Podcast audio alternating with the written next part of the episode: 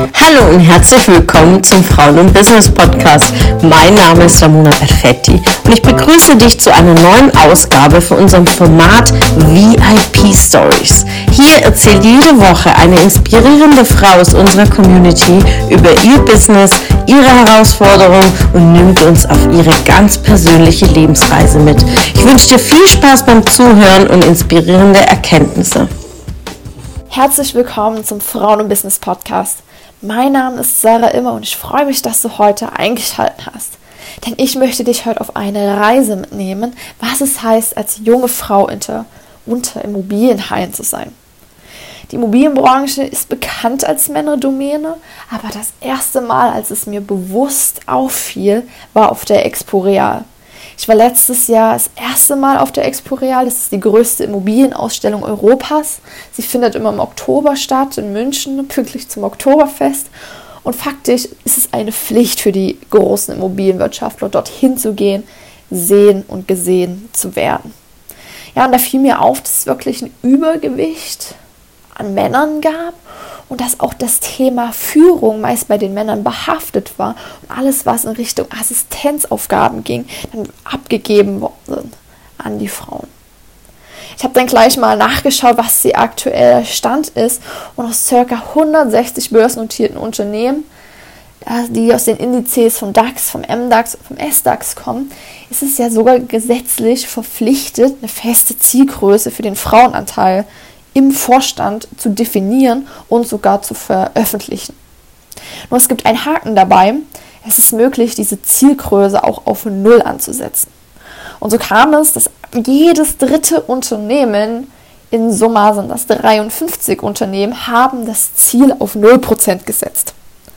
Alles schön und gut soweit. Dann habe ich bei der Immobilienbranche geguckt und da fiel doch tatsächlich auf, dass der Großteil aber der Immobilienbranche verhaftet war. Da waren große namhafte Unternehmen zu lesen, wie Adler Real Estate, die Deutsche Wohnen, Hochtief, LEG Immobilien, ja, TLG Immobilien. All diese haben sich zum Ziel gesetzt, 0% Vorstandsquote oder Vorstände, äh, die einfach Frauen sind. Ja, das hat mich, hat mich total geschockt, denn äh, ähm, die TLG Immobilien hat dann in einem Bericht auch noch geschrieben, dass sie für den Vorstand der TLG Immobilien AG die Mindestzielgröße für den Frauenanteil bei Null liegt und dass diese Zielgröße nicht unterschritten werden darf. Also ich habe noch nie gesehen, wie man minus eins Frau in den Vorstand einsetzt, aber diese Aussage äh, vom Corporate Governance Bericht hat mir einfach gezeigt, wie immer noch präsent dieses Thema ist.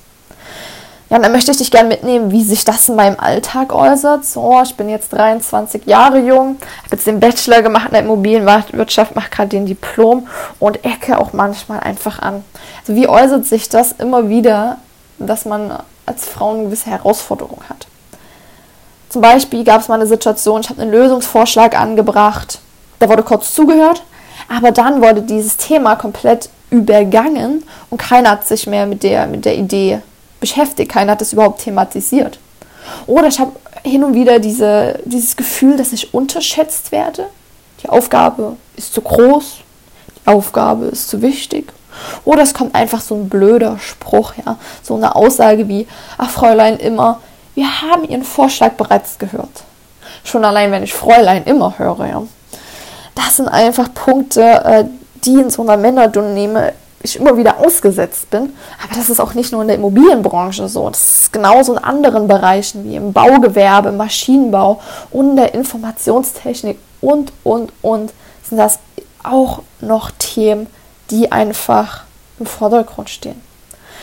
Ich habe jetzt aus diesen verschiedenen Problemen, die mir im Alltag begegnet sind, drei Lösungsansätze geschaffen. Ich möchte gerne dir diese drei Impulse mitgeben, wenn du genauso wie ich dieses Thema hast, in einer Männerdomäne zu arbeiten. Und da ist mein allererster Impuls Durchsetzungsvermögen. Und durchsetzen heißt eben sein Ziel äh, auch richtig zu adressieren. Und das sind drei Wörter für mich besonders herausstechend. Einmal der Selbstwert, die Klarheit und die Kommunikation. Gerade in der Kommunikation habe ich letzte Woche wieder lernen dürfen, wie wichtig es ist, klar und eindeutig in der Sprache zu sein und kein Beispieler zu verwenden. Beispieler sind Wörter wie vielleicht, wir sollten, wir müssten. Das einfach streichen, einfach weglassen, klar und eindeutig sein in dem, was wir sagen. Auch das Thema Körperhaltung. Gerade wenn jetzt äh, die Vorortveranstaltung, die Verhandlungen wieder beginnen, dann ist es wichtig, offen und aufrecht zu stehen, die Haare aus dem Gesicht zu machen, die Hände aus der Hosentasche zu nehmen und auch einfach einen stabilen Stand zu haben, am besten schulterbreit und eine gewisse Stärke zu repräsentieren.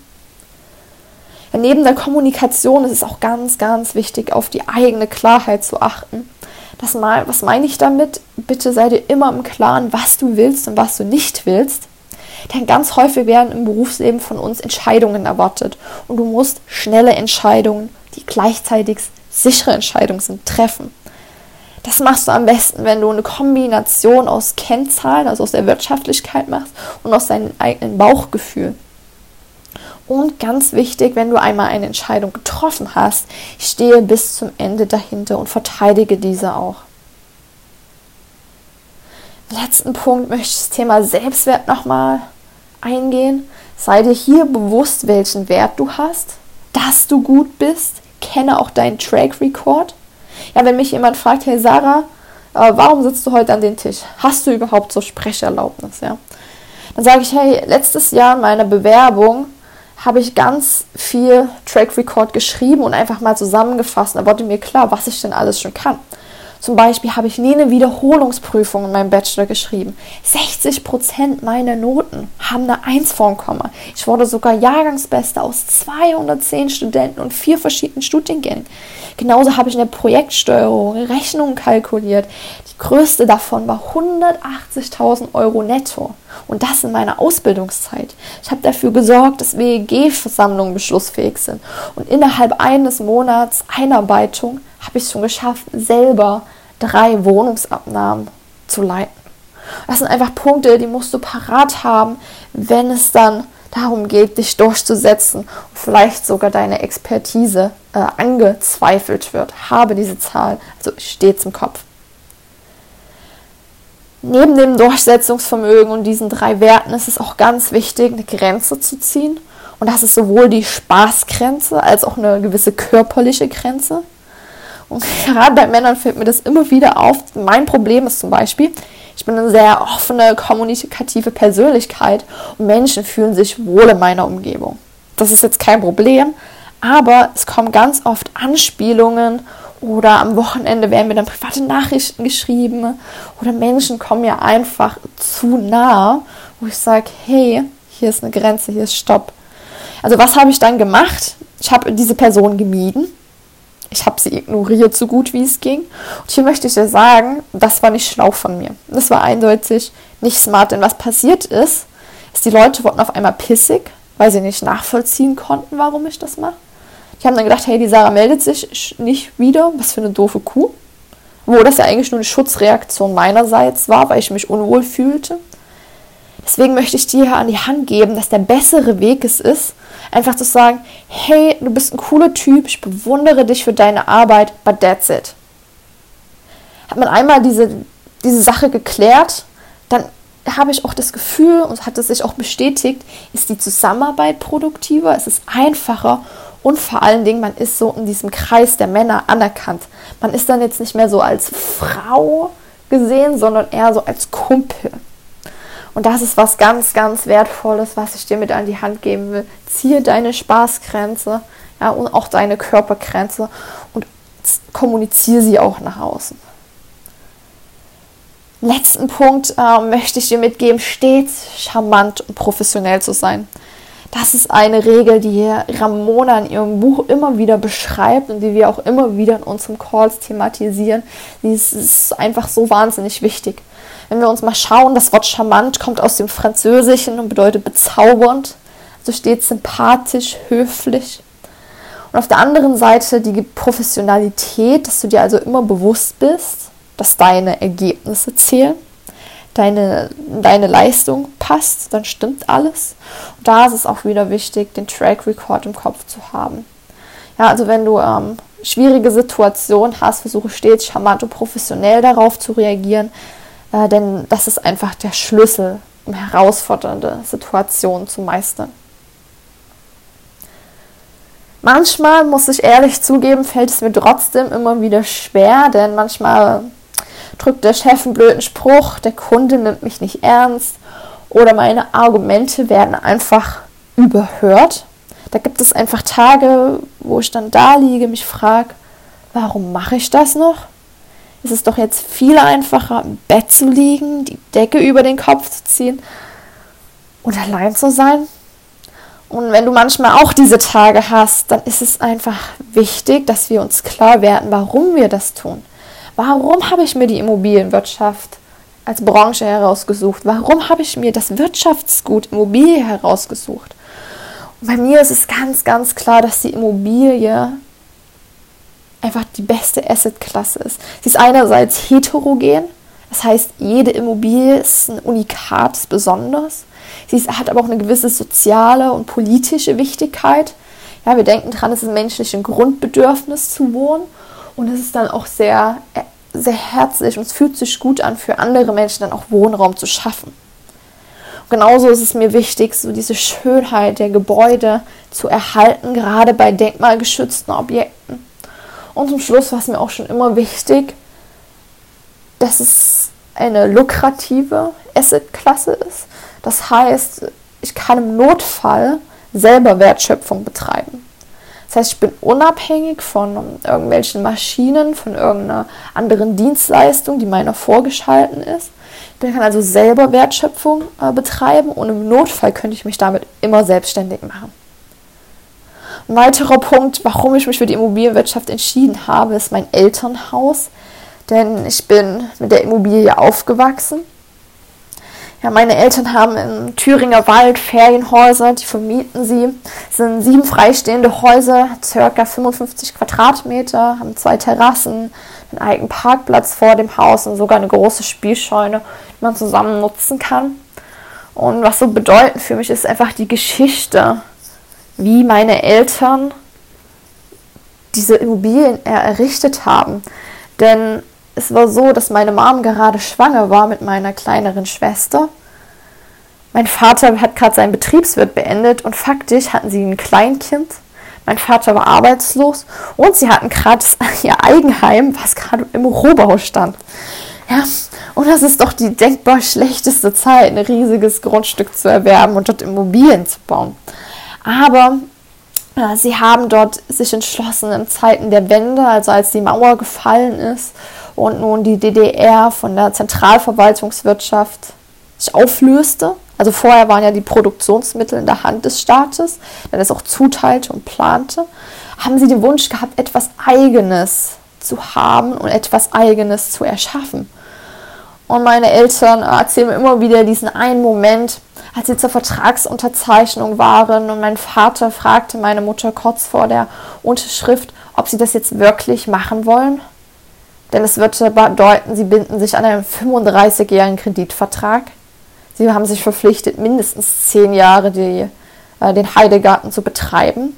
Und es ist natürlich ein riesiges finanziertes Wagnis mit Kleinkind und eigener Immobilie, die noch im Rohbau steht. Und mein Vater, der gar kein äh, geregeltes Einkommen hatte.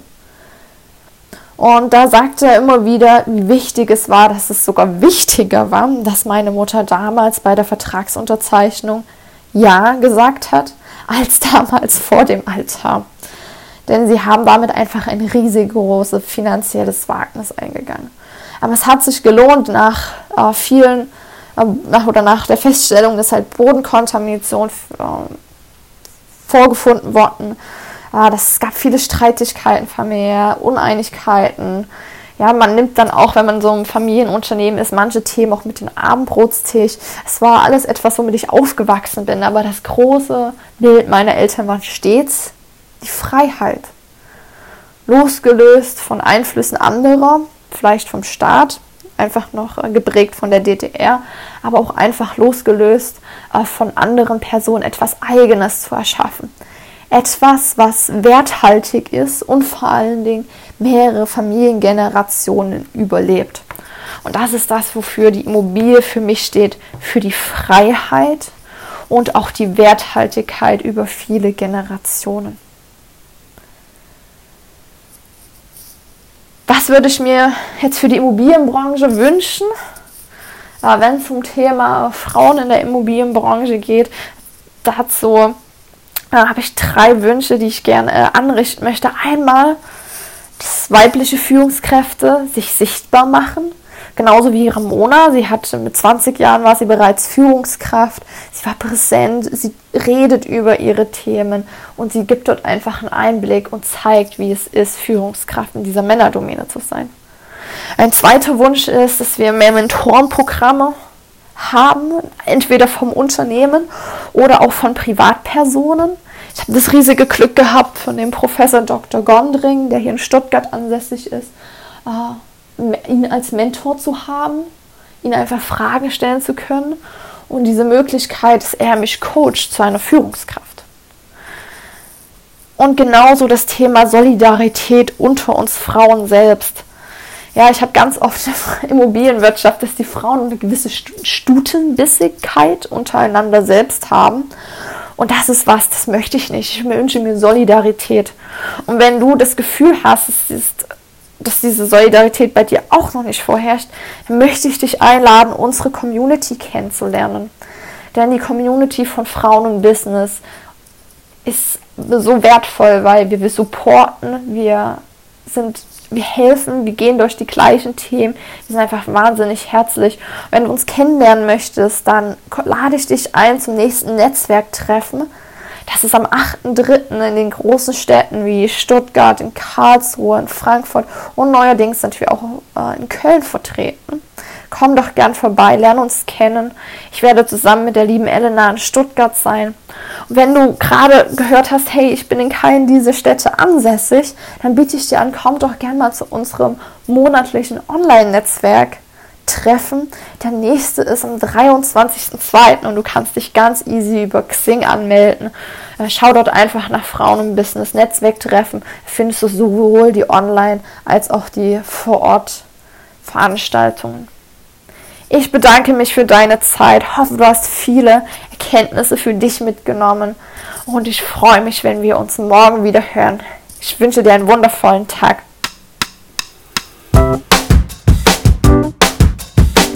Schön, dass du wieder dabei warst. Was konntest du aus der Folge für dich mitnehmen? Wenn du Teil unserer Community werden willst und auf der Suche nach wertvollen Austausch bist, dann habe ich hier was für dich. Unsere monatlichen Netzwerktreffen in den Städten Karlsruhe, Stuttgart, Frankfurt und Köln. Alle aktuellen Termine findest du auf unserer Homepage frauenbusiness.de und in den Show Notes. Ich wünsche dir einen erfolgreichen Tag und freue mich, wenn du morgen wieder dabei bist. Alles Liebe, deine Ramona.